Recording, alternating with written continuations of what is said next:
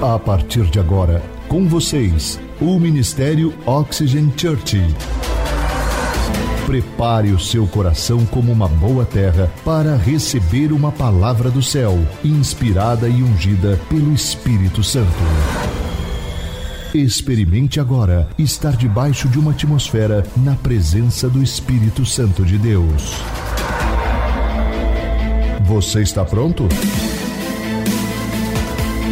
Então prepare-se, porque a palavra chegou. Hoje nós estamos começando uma série de mensagens chamada A Presença. E eu me recordo de um fato que aconteceu na minha infância, quando eu tinha por volta ali de 5, 6 aninhos. O meu pai precisou passar por uma cirurgia. E nesse período, eu lembro pela minha mãe me dizendo que eu não comia, eu não queria saber de mamar, eu simplesmente estava estava frustrado, estava choroso, só queria ficar emburrado nos cantos, chorando. Eu queria o meu pai. E, e, eu me lembro e eu comecei a me perguntar por que que isso aconteceu? Por que que para aquela criança o que que representava a imagem do pai para aquela criança? E eu pensando essa semana sobre isso, eu cheguei a uma conclusão quando se falou que meu pai iria fazer uma cirurgia, eu associei o pai ao hospital. Logo, eu associei ele a morrer. E eu fiquei com medo de perder. Então, na verdade, eu tinha medo de perder o meu pai. E quando eu fiquei com medo de perder o meu pai, eu imaginei qual era a imagem do pai para mim. Primeiro, proteção. Segundo, provisão. E depois, pertencimento. Provisão, proteção e pertencimento. Eu tinha medo de perder aquilo. E quando eu percebi isso, da mesma forma, é, nós somos com Deus. Se nós entendermos como igreja, como discípulos de Jesus, o papel de Deus para nós, da presença de Deus conosco, e por isso que eu tirei aquela foto. Aquela foto foi tirada bem quando meu pai retornou do hospital para casa, e ele falou: Vamos tirar lá a foto. Eu sei que eu estou com aquela meia na canela, misericórdia. Isso significa que o meu futuro é muito mais brilhante do que eu posso imaginar, amém? há esperança para você, entendeu? Há para mim e há para todos nós. E se nós entendermos aquilo que eu vou ministrar aqui hoje e nas próximas semanas, você viverá algo incrível com Deus, ok? Eu quero conversar com vocês. Nós vamos entender que os nossos resultados, os nossos relacionamentos, as nossas vidas e os nossos destinos seriam bem diferentes se nós entendermos isso. Por isso, o título da mensagem de hoje é Os Benefícios da Presença de Deus.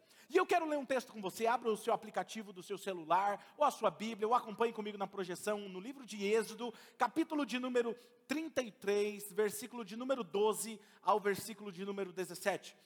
De antemão, quero já adiantar para vocês que algo sobrenatural vai acontecer aqui. Eu não sei em que momento da reunião vai acontecer, mas ele me disse que algo vai acontecer e eu estou na expectativa.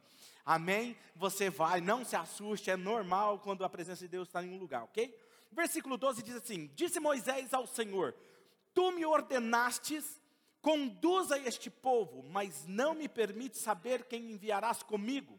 Disseste: Eu o conheço pelo nome, e de você eu tenho me agradado. Diga comigo assim: me agradado. Se me vês com agrado, revela-me os teus propósitos. Diga comigo, teus propósitos para que eu te conheça e continue sendo aceito por ti. Lembra-te de que esta nação é o teu povo. Respondeu o Senhor: Eu mesmo o acompanharei e lhe darei descanso. Diga comigo, descanso. Então Moisés lhe declarou: Se não fores conosco, não nos envie, ou seja, não nos faça sair daqui. Como se saberá que eu e o teu povo podemos contar com o teu favor? Diga o teu favor se não nos acompanhares, que mais poderá distinguir a mim e a teu povo de todos os demais povos da face da terra? O Senhor disse a Moisés: Farei o que me pede, porque eu tenho me agradado de você e eu te conheço pelo nome. Para começar, precisamos saber duas coisas importantes sobre o que está acontecendo aqui. O primeiro é que Moisés conhecia Deus em sua intimidade. Ele era íntimo de Deus. Se você ler alguns versículos anteriores, vai nos dizer a Bíblia que Moisés falava com Deus face a face, como quem fala com o seu melhor amigo. Então ele era um homem íntimo do coração de Deus. Ele conhecia a Deus, ok? E o segundo importante é que me chama a atenção é que essa história é uma história de esperança. E por que de esperança? Eu quero contextualizar para você o que está acontecendo aqui. Moisés havia subido o monte para receber os mandamentos do Senhor e também como deveria ser construído o tabernáculo onde Deus habitaria no meio do seu povo. E ele ficou ali 40 dias naquele monte, ele começou a demorar, e o que acontece? O que aconteceu foi que o povo começou a perceber que Moisés começou a demorar, Moisés era o líder, e ele começou a demorar para descer, e eles convenceram o povo, convenceu Arão, olha Arão, nos faça algo, nos faça um favor. O povo pediu para Arão, Arão era o representante de Moisés para o povo, e eles disseram: Arão, vamos construir um bezerro de ouro, vamos construir aqui algo para que você nos mostre qual é o caminho, porque esse homem, Moisés, nós não sabemos o que aconteceu com ele, nós não sabemos nem se ele morreu.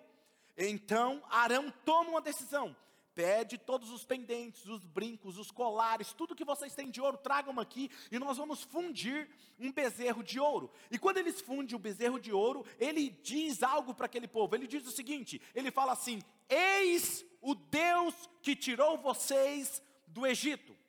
E por que que eu digo que é de esperança? Porque nesse momento o povo não está se importando com a presença de Deus, não estava nem aí se Moisés estava vivo ou não estava, se Deus estava aprovando aquela atitude ou não.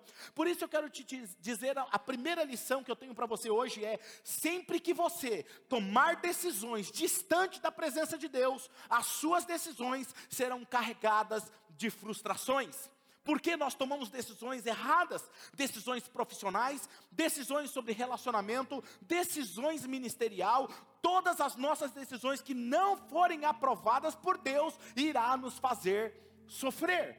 Toda decisão que Deus não aprova, que Deus não está com você, vai carregar sofrimento. E essa é a causa de um dos maiores sofrimentos humanos criar os seus próprios caminhos, tomar as suas próprias decisões e depois, quando chegam no destino, chorar a dor do arrependimento. Arrependimento, você já deve ter ouvido a expressão que arrependimento é ruim porque ele sempre vem tarde. E aí as pessoas choram porque causou dor e diz: "Por que que eu não orei? Por que eu não esperei? Por que eu não fiz isso?" E quando isso aconteceu, Deus olha para Moisés e diz o seguinte: Moisés, desça, porque o povo se corrompeu. E Êxodo capítulo 32, versículo 8 e 9, ele diz isso: muito depressa eles se desviaram. Olha isso, muito depressa o povo se desviou daquilo que eu lhes ordenei e fizeram um ídolo em forma de bezerro, curvaram-se diante dele, ofereceram-lhe sacrifício e disseram: Eis aí, ó Israel, os seus deuses que tiraram vocês do Egito, disse o Senhor a Moisés. Tenho visto que esse povo é um povo obstinado. Diga comigo, obstinado. Quando a gente fala sobre obstinado, a gente pensa uma interpretação, às vezes, que não é muito o que a Bíblia está querendo dizer. No original, ele está querendo dizer o seguinte: esse povo é teimoso. Aí você começa a falar, é pastor, eu também sou um pouco teimoso às vezes. Esse povo, Moisés, é teimoso. Por isso, olha o que Deus disse: Eu não vou mais à frente de vocês. Moisés, você mesmo vai conduzir esse povo à terra que eu prometi, a uma terra de abundância, a uma terra onde mana leite e mel. Eu vou enviar um anjo à frente de vocês, e esse anjo vai destruir todos os seus inimigos. Olha o que diz o texto, em Êxodo capítulo 33, versículo 1 ao 3.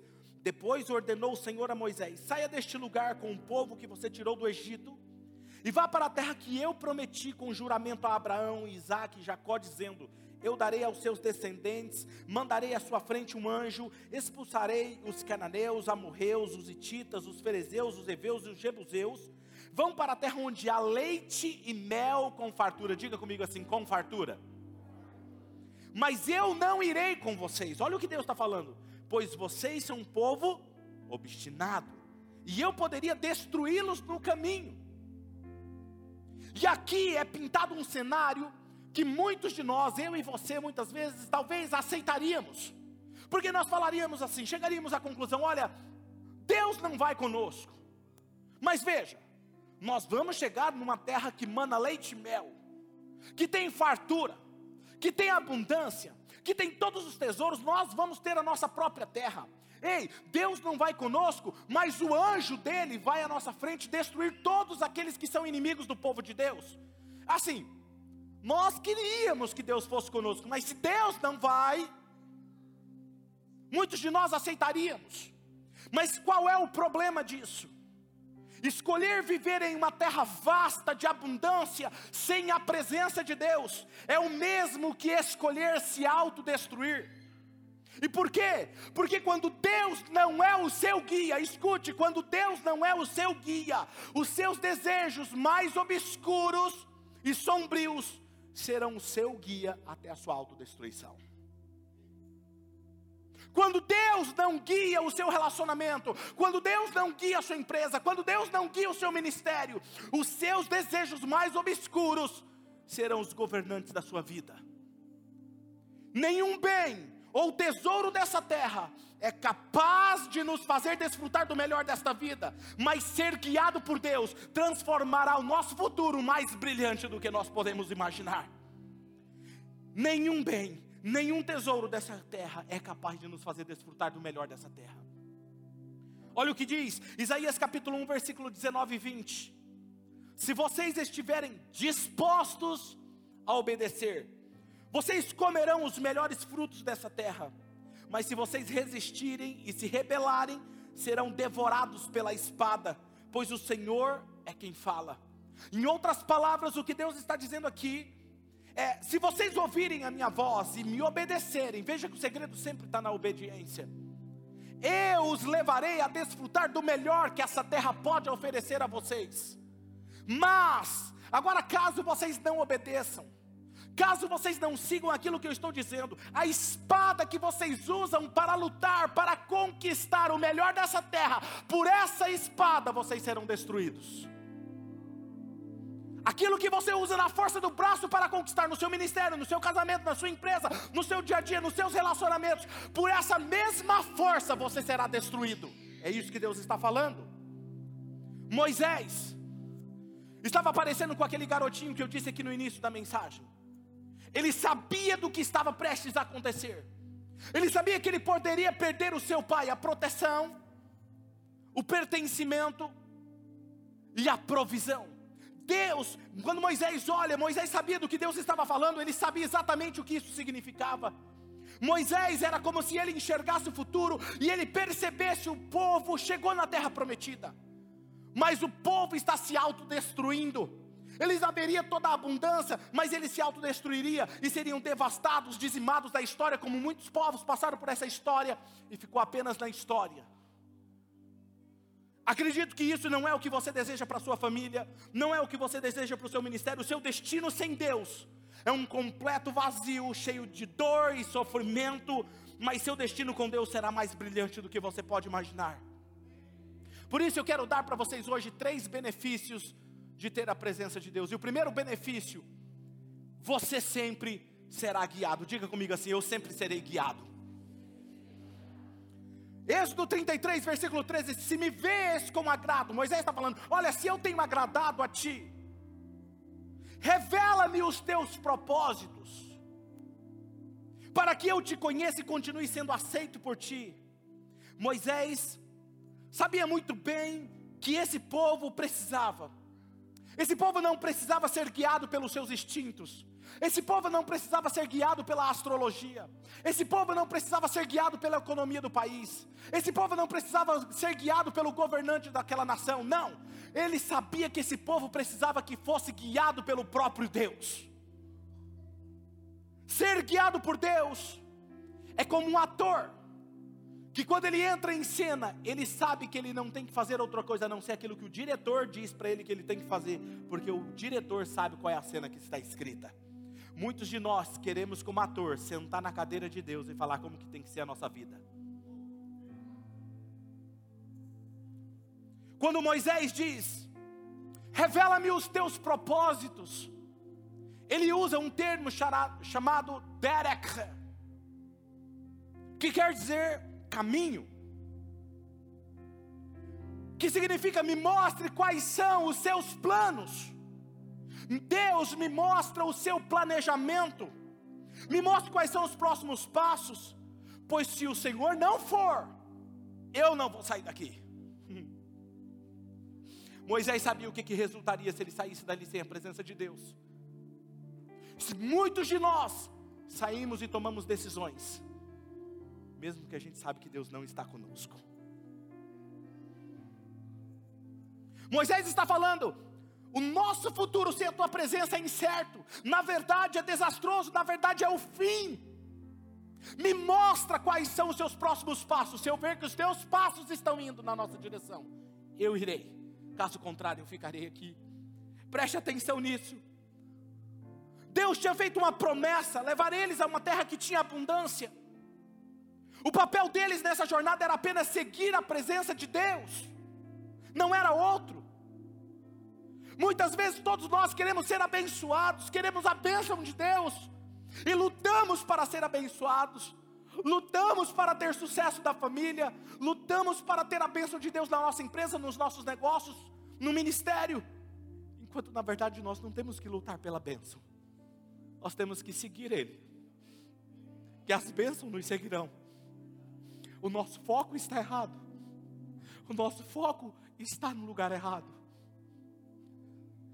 porque estar onde Deus está é o lugar mais seguro e próspero que você pode estar. Me mostra o teu caminho. Ou seja, eu vejo a direção que você está indo e eu vou seguir os seus passos. Deus disse: Ei Moisés, durante o dia eu enviarei uma nuvem. Escute isso, olha essa revelação. Durante o dia eu vou enviar uma nuvem, e à noite eu vou enviar uma coluna de fogo, e vocês seguem ela. Escute, só Deus sabe a direção e o caminho até a terra prometida. Sabe por que você não chegou lá ainda? Porque você não está seguindo Ele. E algo me chama a atenção aqui, porque a nuvem, alguém vai falar assim: nossa, mas a nuvem era para mostrar o caminho durante o dia, porque como é que ia ter fogo durante o dia? Era mais do que isso. A nuvem era para dar sombra para o povo e frescor em meio ao sol escaldante do deserto. O fogo não era só para eles enxergarem no escuro, porque a nuvem se dissiparia na noite, não. O fogo era para eles enxergarem sim, mas mais do que isso, para aquecê-los no deserto, que é frio, para espantar os animais selvagens e os animais peçonhentos no deserto. Escute o que eu vou te falar agora. Quando você tem que passar por um deserto na vida, Deus não só vai te dar a direção, mas Ele vai tornar a sua jornada no deserto mais confortável do que você imagina. Eu estou passando no deserto sim, mas está mais confortável do que você imagina, e ninguém vai entender nada. O que está acontecendo? Essa pessoa passando por tudo isso, e a pessoa está em paz. Quem está entendendo? Andar com Deus Ainda que seja no deserto, ele fará sua jornada por lá ser o mais agradável possível. Porém, não ser guiado por Deus jamais chegará ao destino preparado por Deus. É como um GPS. Deus é como um GPS. Por mais que você erre o caminho, Ele sempre está recalculando a sua rota para você voltar para o destino. Errei! Não tem mais jeito. Ele está recalculando a rota. Errei! Recalculando a rota. Errei de novo, recalculando a rota. Tem pessoas aqui que erraram demais e achou que não tinha mais esperança para a sua vida. Deus hoje está falando: hoje é dia de eu recalcular a sua rota. Hoje é dia de eu recalcular a sua rota. Quais são os planos de Deus para mim, então, pastor? Jeremias 29, 11 13, ao 13. Porque sou eu que conheço os planos que tenho para vocês, diz o Senhor: planos de fazê-los prosperar e não de lhes causar dano, de dar uma esperança e um futuro. Então vocês clamarão a mim, virão orar a mim, e eu os ouvirei. Vocês me procurarão e me acharão quando vocês me procurarem procurarem de todo o coração. Jesus disse que o Espírito Santo seria o nosso guia, ele haveria de revelar aquilo que estaria por vir, nos mostraria o futuro, ele nos guiaria no caminho. Segunda, segundo o benefício da presença de Deus, você terá descanso. A Bíblia diz, olha que interessante, isso me chamou a atenção porque quando eu li, porque eu sou uma pessoa que eu gosto de pesquisar, eu gosto de estudar, eu gosto de ler muito estudo, eu amo ler artigos científicos de faculdades renomadas no mundo e bem conceituadas. E o que eu tenho mais visto nesses artigos é que o transtorno de ansiedade, insônia, medo, na verdade a inquietação da alma, é um dos maiores males e doença do século. Augusto Cury, ele descobriu algo chamado SPA, Síndrome do Pensamento Acelerado. De tanto consumir conteúdo, ficamos com a nossa mente inquieta e estamos constantemente preocupados. E quando eu olho para Êxodo 33, 14, eu vejo o texto dizendo assim: Respondeu o Senhor, eu mesmo o acompanharei e te darei descanso. Ele está dizendo: Olha, eu vou te acompanhar na sua jornada, e por eu acompanhar você na sua jornada, você vai dar, ter descanso. E aí, quando a gente fala sobre descanso, a gente não entende muito bem, eu fui pesquisar no hebraico o que, que significava isso aqui. Deus está dizendo: Eu vou te guiar passo a passo durante todo o processo até chegar no seu destino final. Mas enquanto você está em todo esse processo, eu te colocarei em uma posição de descanso durante toda a jornada. E o que é isso? Significa o termo usado aí é colocar você em um estado de segurança plena. Colocar você em um estado pleno de paz. Colocar você em uma delícia da alma. Alguns teólogos dizem delícia da alma para você entender, quando Deus colocou Adão no jardim do Éden, o termo ali usado era como se ele colocasse ele para descansar enquanto exercia a função dele no jardim do Éden. Vou usar o termo militar para isso. No termo militar, descansar significa: imagina que você é um militar, você está com o seu pelotão, com todo o seu exército, e você vai para uma batalha e você ganha a batalha. Você recebe o troféu, você recebe a medalha, você ganhou a batalha. Sabe aquele sentimento de alegria? Acabei de ganhar. Ele vai falar assim: é esse sentimento constante. Quem anda com Deus, você nunca vai ver triste. Está em estado de descanso. Vou te ajudar a entender. Kleber, você gosta sempre de me ajudar? Vem cá. Pega uma cadeira aqui. Coloca aqui do lado. Você consegue subir aqui, dar um pulo aqui? Consegue ou não? Pega a cadeira. Depois você desce. Vê se você consegue subir. Não cai não, hein? Pronto. Você não vai sentar nela, você vai sentar do lado dela, mas não é no chão. Senta na altura da cadeira. Isso, vai lá, senta. Senta assim, irmã. Isso, muito bem. Enquanto eu prego, você continua aí.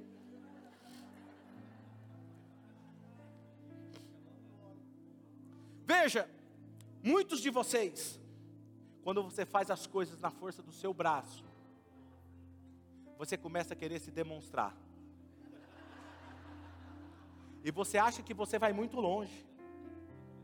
Por isso que eu vou deixar ele ficar aqui mais um tempo. Minha mão não é pesada. Mas deixa eu dizer algo para você: muitos de vocês está se cansando. Você está se cansando porque você está fazendo na força do seu braço.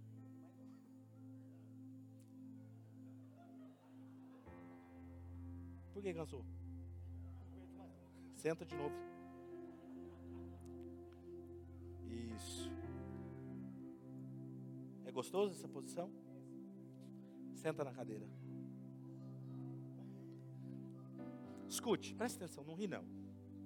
Quando você conhece a presença de Deus, é como se você constantemente estivesse assim.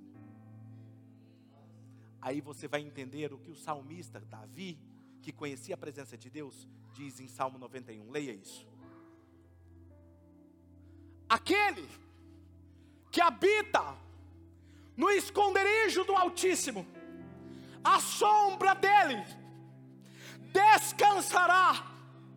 Tu és o meu refúgio, a minha fortaleza, meu Deus, em quem eu confio ele o livra lá do laço do caçador, do veneno mortal, enquanto você está sentado olhando para frente.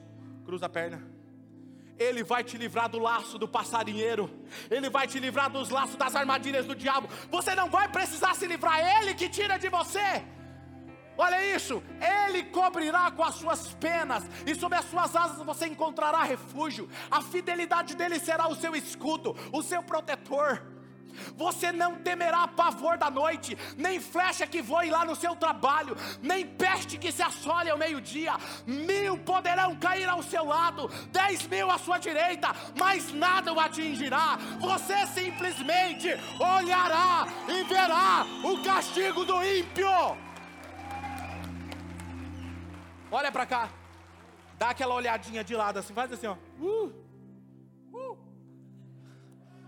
10 mil à sua direita, mas você não será atingido, somente olhará, olha, e verá a recompensa daqueles que não conhecem a Deus. E o texto continua: se você fizer do Altíssimo o seu refúgio, nenhum mal o atingirá, desgraça nenhuma chegará à sua casa, porque aos seus anjos ele dará ordem ao seu respeito, para que eles protejam em todos os seus caminhos, com as mãos eles o segurarão, para que você não tropece em alguma pedra, mesmo que você não veja. Ele te livrará você pisará o leão e a cobra, pisoteará o leão forte e a serpente, porque Ele me ama. Olha o que Deus está falando, porque Ele me ama, eu o resgatarei, eu o protegerei, pois Ele conhece o meu nome intimamente. Ele clamará a mim e eu lhe darei resposta, e na adversidade eu estarei com Ele. Vou livrá-lo, cobri-lo de honra, vida longa lhe darei e lhe mostrarei a minha.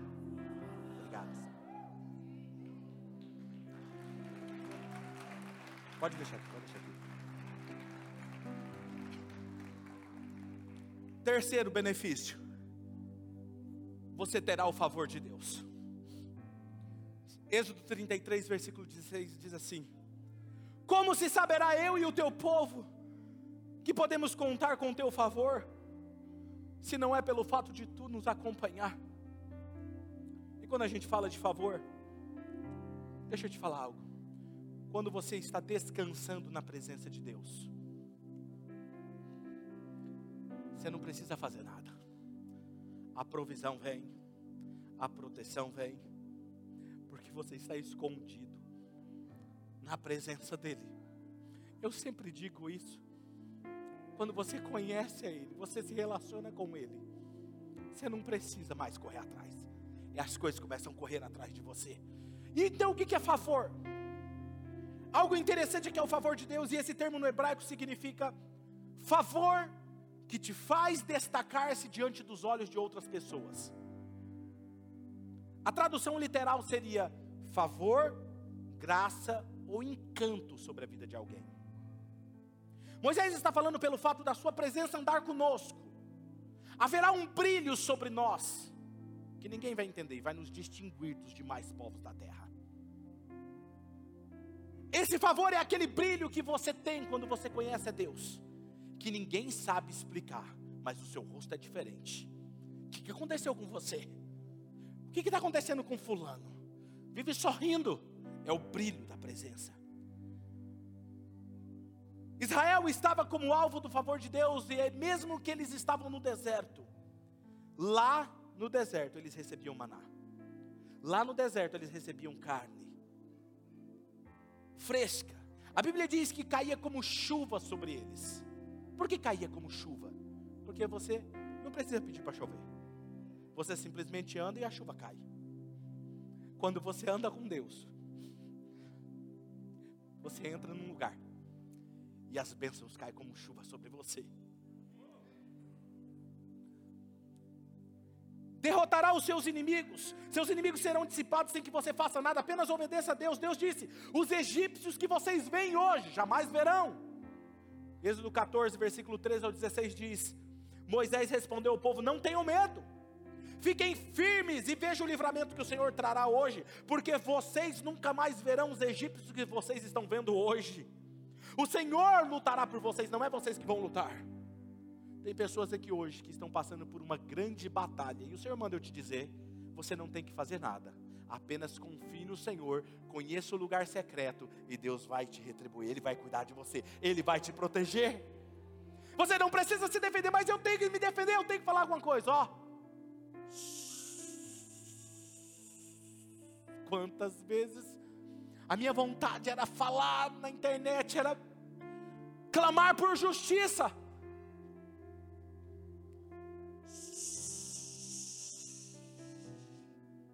Senhor lutará por, vo por vocês, então somente acalmem-se. Disse então Deus a Moisés: Por que você está clamando a mim, Moisés? Diga aos israelitas que sigam avante, ou seja, continue obedecendo. Estenda a vara. e eles vão passar por caminho seco. Deus abre caminho onde não tem caminho. A chave desses benefícios da presença de Deus está no versículo 17. Êxodo 33, 17 diz: O Senhor disse a Moisés: Tá bom, Moisés, eu farei o que você está me pedindo Leia comigo. Projeta para mim. Êxodo 33, 17. Olha o que diz. Eu, eu acho que a igreja sabe decor. Vamos lá. O Senhor disse a Moisés: Farei o que me pede, porque eu tenho me agradado de você e eu te conheço pelo nome. Quando é que Deus está se agradando de você? Quando você obedece. Jesus disse: Aquele que me enviou, o Pai, está sempre comigo, porque eu sempre faço o que lhe agrada. Você agrada a Deus sempre que você obedece, tem rendição e confiança. Sabe, eu sei o que é viver esses benefícios da presença de Deus. Mas eu me lembro como era no início, quando eu comecei a conhecer o Espírito Santo, e eu não sabia o segredo da presença. E às vezes eu ministrava em algum lugar, alguém era curado, outra pessoa era um culto ungido, aquela mensagem poderosa, e aí eu pensava, por que, que a pessoa foi curada? Será que é porque eu orei forte? Aí eu ia orar pela próxima pessoa que estava doente, eu orava, Senhor meu Deus, em nome de Jesus, sai em nome de Jesus. A pessoa não era curada. Aí eu falava, hum, é porque eu orei tremendo. E eu ia lá e pegava, colocava a mão na pessoa e começava: Senhor meu Deus, oh aleluia, e nada. Aí eu, hum, é que eu estava mais espiritual naquele dia. Eu vou jejuar e vou ministrar jejuando. Eu ficava jejuando o dia inteiro e ia ministrar com fome, com a barriga, o estômago vazio. E aí eu ministrava e nada acontecia. Eu pensava, eu buscava qual era a chave. Eu sentia Ele em ocasiões especiais, como muitos de vocês aqui sentem na presença de Deus. Às vezes eu olho para vocês chorando enquanto eu estou ministrando, outros ficam jogados no chão, outros aqui largados no chão, chorando, não importa com nada. Eu queria aquilo, mas não só na igreja. Eu queria senti-lo todos os dias em um relacionamento profundo com Ele. E nessa série eu quero ensiná-los a, a preparar esse lugar para Ele, a capturar e ter esse benefício da presença de Deus todos os dias.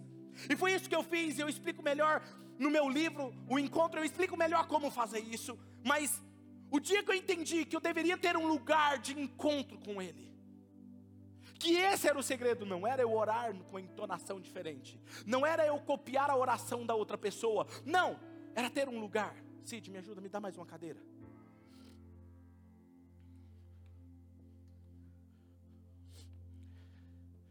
Quando eu descobri que eu não precisava de muito, eu precisava de um lugar com Ele. Minha oração era raquítica, não passava de cinco minutos. Minha leitura bíblica era cansativa, me dava sono. É assim que acontece com você? Levantava mais cedo? Ah, o pastor falou: levantar mais cedo, eu vou levantar mais cedo.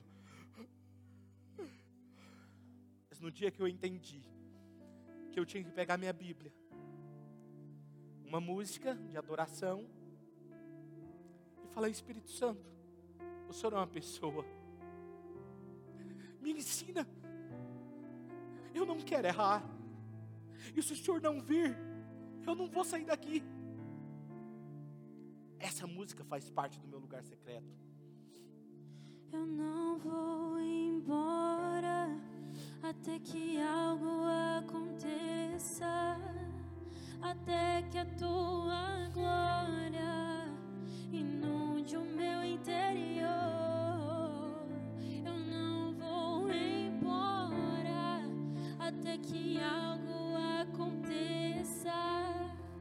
até que a tua glória inunde o meu interior. Se sua presença comigo não vai, eu não vou a nenhum lugar, não sairei daqui. Eu não vou sair. Quantas vezes ele vinha? E pesava que eu me jogava no chão de joelhos, eu não conseguia levantar. E eu comecei a entender que não era a minha oração, era Ele. Eu não quero te sentir apenas na igreja, eu quero que venha e fale comigo, eu quero que o Senhor me ensine. Eu não saio, eu não vou sair. Eu não consegui imaginar que um jovem qualquer vindo de uma família simples, um brasileiro, pudesse ter uma intimidade assim com Deus. Eu sei que o maior desafio para nós é ver Ele como uma pessoa, é tratá-lo como uma pessoa, mas Ele é uma pessoa, Ele é real, Ele é divina. Ele não é uma fumaça, Ele não é uma nuvem, Ele não é uma pombinha, Ele é mais do que isso. Sabe o que aconteceu nesse lugar? Ali sentado falando com Ele, eu comecei a sentir o que eu sentia naqueles cultos poderosos. Eu chorava, minha carne tremia, às vezes eu não suportava o peso da glória dele e eu caía de joelhos. Era como se fosse uma luz de milhares de watts sobre mim.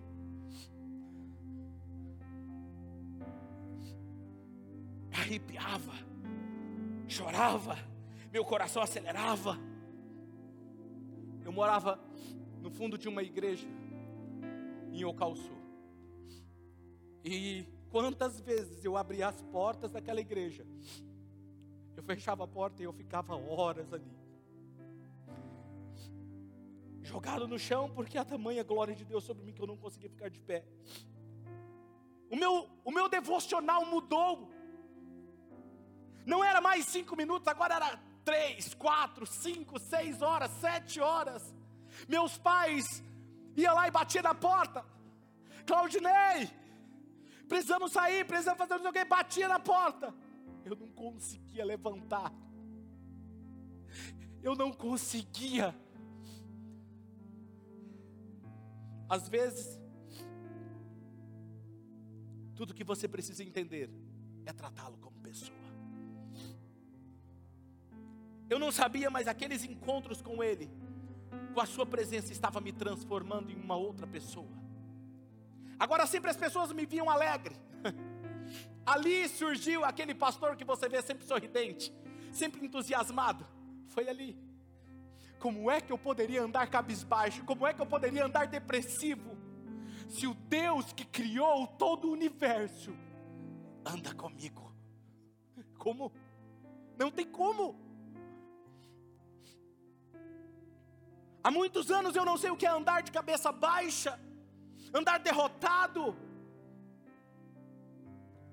Uma vez, eu comecei a cuidar de um grupo de jovens, lá mesmo em Ocauçu, o Rude, que é membro da nossa igreja, estava nesse dia. E o Espírito Santo veio, nós não conseguimos ensaiar, nós não conseguimos cantar, simplesmente a glória de Deus tomou aquele lugar, e uma nuvem entrou naquele lugar, subiu e cobriu as luzes. Não tinha fumaça como essa. Não dava para ver as luzes. Você estava lá, Tamara? Não, você não estava nessa época, né? Cobriu. E eu falei, cara, isso é coisa da minha cabeça. A porta estava aberta, minha mãe do lado de fora, ela olhou. E ela enxergou. E eu falei, a senhora está enxergando? E ela, sim. A glória de Deus naquele lugar. E desde então, essa fumaça dessa nuvem tem me acompanhado. Essa nuvem tem ido a lugares junto comigo, ela me envolve, eu sinto quando ela me envolve. Eu não sabia que essa fragrância se impregnava na minha pele, no meu corpo. E é isso que nós chamamos unção. Sabe o que significa a palavra unção? Você sabe o que significa esfregar? Untar. Sabe as irmãs quando vão untar a forma? Unção é isso.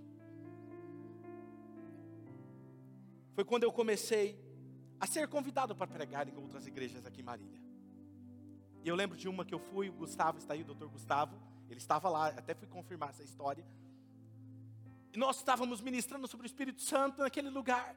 De repente, a presença dele. Tive que parar no meio da ministração. Pessoas começaram a ser curadas em todo o auditório. Sem que ninguém colocasse a mão, sem que ninguém falasse sobre cura. O tecladista não dava mais para eu ir tocar, ministrar em outro lugar sem o meu tecladista. Estou preparando ele. Porque o tecladista estava tocando. De repente ele começava. e tocando as notas todas erradas. E aí eu estou ministrando, eu falei, meu Deus, o que está acontecendo ali do lado? E eu continuei ministrando. E ele saiu. Não vi mais ele, meu o outro jovem que foi comigo, Israel, assumiu o teclado, continuou ministrando. Terminou a ministração. E eu escutando um choro do lado de fora da igreja. Fui lá ver o que era. A pessoa chorando muito. Tinha um almoxerifado. E lá dentro daqueles almoxerifados tem bateria, tambor de bateria, prato velho, jogado, tudo assim, né? Ele estava dentro, debaixo dos pratos, jogado, lá debaixo, empoeirado, chorando. E ele me dizia: Eu não conseguia ministrar.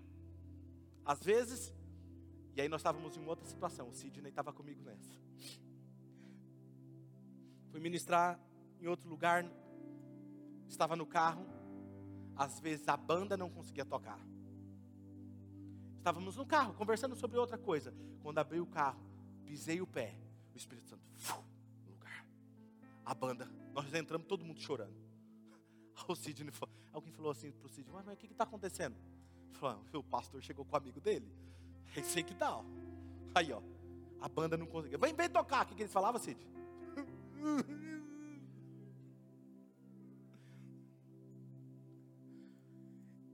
Eu não tinha pregado. Não era uma mensagem emotiva. Meu amigo estava lá. Ele estava lá. Às vezes eu subi essa, o Gustavo também viu, o Sidney. Às vezes eu ia subir para ministrar no ministério, subir no púlpito assim, nem tinha começado o culto. O rapaz da câmera estava passando para ministrar alguma coisa. Eu subia a escada, passava por ele, ele caía. Não aguentava. Começava a chorar. Isso já era comum. Tinha que tomar cuidado o pessoal das câmeras, que largava as câmeras tudo no chão. Ele vai onde você vai. Quando você prepara um lugar de encontro com Ele, quando você abrir um lugar para Ele na sua agenda, Ele virá. Eu queria conhecer Ele, escute o que aconteceu. Eu não tinha dinheiro, não tinha internet, não tinha computador nessa época, e alguém me falou de um tal de Benihim. Eu falei, como que eu faço para conhecer esse Benihim? Não tinha internet, não tinha computador, e eu comecei a orar, Senhor, me dá um livro dele. Um dia uma pessoa aleatória chegou na minha casa, falou assim, pastor, eh, pastor não, na época eu não era pastor, eu, Claudinei, eu quero te dar de presente esse livro. Eu falei, bom dia Espírito Santo, pastor falei, ah. Li, devorei o livro. Foi quando eu aprendi a dar os primeiros passos, escute isso. Eu falei, Senhor, eu quero os outros livros. Uma outra pessoa chegou e me deu todos os outros livros dele. Li tudo, devorei, estava apaixonado por ele. Escute, e aí começou a criar aquele negócio, um pastor americano com cruzadas, milagres. Eu jamais imaginei que um dia eu ia ter um livro. Escute o que aconteceu. Semana passada tinha uma pessoa aqui que eu não sei quem que é, postou nas redes sociais essa semana. Eu assisti o Benny Hinn em 2019 em Londres e a mesma atmosfera estava na Oxygen. Eu nunca imaginei receber uma mensagem Ontem, antes de ontem, um dos nossos pastores falou assim: Pastor, eu estava lendo o seu livro. Eu achei assim: Ah, vai ser um livro legal. Mano, de verdade eu subestimei o seu livro. Eu leio cada página, só me dá vontade de chorar. É, é, incrível, não tem nada de especial. Desculpa te falar isso, não tem nada de especial. Cara, a presença de Deus está ali, velho. Eu não sei te explicar.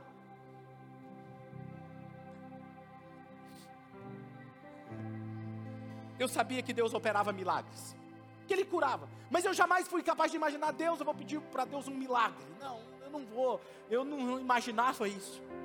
Um dia eu estava orando, lá na igreja em Opalchu, e nós estávamos num período de oração, minha mãe estava muito doente, muito doente, não tinha, não tinha remédio que resolvia o que ela estava passando. E eu estava de joelhos e o Espírito Santo disse assim para mim: Ao final, eles vão chamar você para dar uma palavra, você vai dar uma palavra, e depois você vai chamar sua mãe e eu vou curar ela. Hoje eu estou te dando uma unção especial. Onde eu estiver com você, eu vou curar. Eu falei, amém. Eu aprendi a obedecer. Nunca tinha orado por cura. E minha mãe, detalhe, minha mãe começou a ver, quando eu orava pelas pessoas, as pessoas caíam. Aí minha mãe era da Assembleia, imagina. Hoje ela é da Oxford. Mas imagina naquela época. Ela começou a ver as pessoas caindo. Orava a pessoa, puf, orava, caía. Às vezes passava perto de mim, puf, caía. Caía. Ela falou, esse negócio não é de Deus, não. Jesus veio levantar, é o que ela falava. Não derrubar. Fiquei quieto. Nesse dia, dei a palavra, falei, mãe, o Espírito Santo mandou a senhora vir aqui, que ele vai curar a senhora hoje. Ela estava assim, longe de mim. Ela levantou e veio andando. O Espírito Santo falou assim: estende a mão. Eu fiz assim com a mão, ela não estava a dois metros de mim. Ela foi atingida por um raio. Pau! Ela caiu. Plá! Caiu jogada no chão. E ela começou a falar em mistério. Ela disse que ela teve uma visão como ela nunca teve na vida dela. E ela, a partir de hoje, eu nunca mais falo que Jesus não veio derrubar. Não dá para aguentar. O Espírito Santo faz algo que você jamais imagina. Como eu já disse a vocês, assim ele começou a fazer muitas vezes. Eu nem mesmo orava por cura, só de estar mesmo num ambiente com as pessoas, as pessoas eram curadas. Eu estava em um congresso de pastores, ministrando. Havia acabado, as pessoas tocadas pela presença de Deus, eu estava de joelhos, e tinha um pastor na cadeira de rodas no mesmo ambiente que eu assistindo aquela conferência, e eu estava de joelhos chorando, ouvindo os choros das pessoas. De repente eu comecei a ouvir gritos, gritos e gritos, e eu abri o olho para ver o pastor que estava de cadeira de rodas estava em pé na frente no palco. E ele falou assim: Eu estava sentado lá quando Deus me disse: Eu não te criei para ficar nessa cadeira de rodas. Levanta e anda. Ninguém falou nada. Ele falou.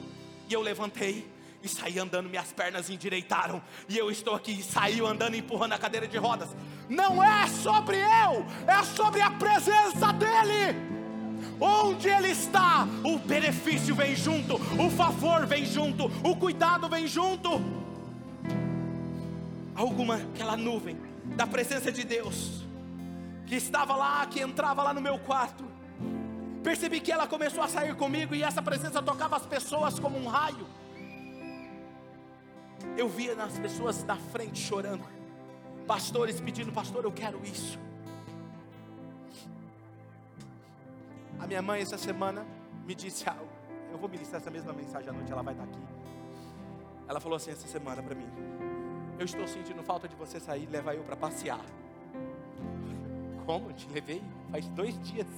Ela falou: Meu filho, você não está entendendo.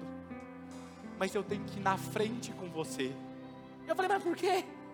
Ela falou assim: Porque eu sinto a presença de Deus em você como não é com outra pessoa. Ainda meu pai brincou e falou: ah, Então você não sente comigo, com a Marielce também não? Ela falou: Não, mas é diferente. Ministrar sobre os outros é fácil. Eu quero ver você ministrar com a presença de Deus sobre aqueles que te conhecem dentro da sua casa. Mateus 6,6 diz: Mas quando você orar, vá para o seu quarto, feche a porta e ore ao seu pai que está em secreto. Então, o seu pai que vem em secreto recompensará. Quando começamos a oxigênio, começamos em uma sala. Eu estava com medo, havia perdido tudo, minha reputação, meu ministério. E ele disse: Apenas me siga, eu sou a tua cobertura. E quando nós fomos para o outro prédio, inauguramos, dois anos depois, casa estava lotada, os dois cultos, e as cadeiras tinham que abrir as portas e colocar a cadeira para o lado de fora, porque Deus estava naquele lugar. E eu comecei a falar: Deus, e agora? Como é que eu faço? Para onde nós vamos? A diretoria está aqui, sabia nossa preocupação para onde nós vamos. Que lugar que nós vamos? Aí encontramos esse lugar. Esse lugar é o ideal. Mas Deus, eu não tenho dinheiro para pagar o aluguel daquele lugar. Aí Deus falou assim: Eu sou o seu provedor. Aí nós pegamos, fomos conversar com o dono, o dono falou assim: Não, fica tranquilo. Eu vou fazer o mesmo valor que vocês pagam nesse prédio durante um ano lá no outro prédio. Escute isso. Aí nós viemos para esse prédio. Aí o meu medo era, mas agora é muito maior. Não vai encher. Senhor, e agora? Deus falou: só tem a minha presença lá. Quando no dia da inauguração, a casa estava cheia, lotada de gente. E aí estávamos vivendo algo incrível. veio a pandemia, perdemos pessoas, perdemos muitas pessoas, ficamos de casa fechada, porta fechada. E Deus sempre cuidou de nós. Voltamos depois da pandemia, a casa de novo está cheia. Sabe o que está acontecendo? Os dois cultos lotados. O último culto no frio que estava teve que fechar os portões porque não cabia mais ninguém. E sabe o que Deus me disse? Prepara, porque está vindo um aumento. Está vindo um aumento, se prepara. E eu disse: Eu recebo, Senhor. E se você me falar, pastor, e agora? O que, que o senhor está fazendo? A minha agenda é ajustada. O meu dia começa às 3h50 da manhã. Enquanto você está lá descansando, o seu pastor está se levantando para estar com ele. E eu passo de 7 a 8 horas por dia com ele. E como que eu estou hoje? Ontem eu estava na pastelaria com a minha esposa. E eu estou tão enamorado dele que eu começo a falar dele. Eu comecei a chorar na pastelaria. Eu falei: Olha aí, amor, como é que eu tô? Eu não consigo. Porque é como se essa presença andasse. Quando eu entendi que não é a forma que eu falo, é quem está comigo. Você necessita de ter apenas um lugar para Ele. Tudo que você precisa é entender que hoje esse lugar está vazio na sua casa.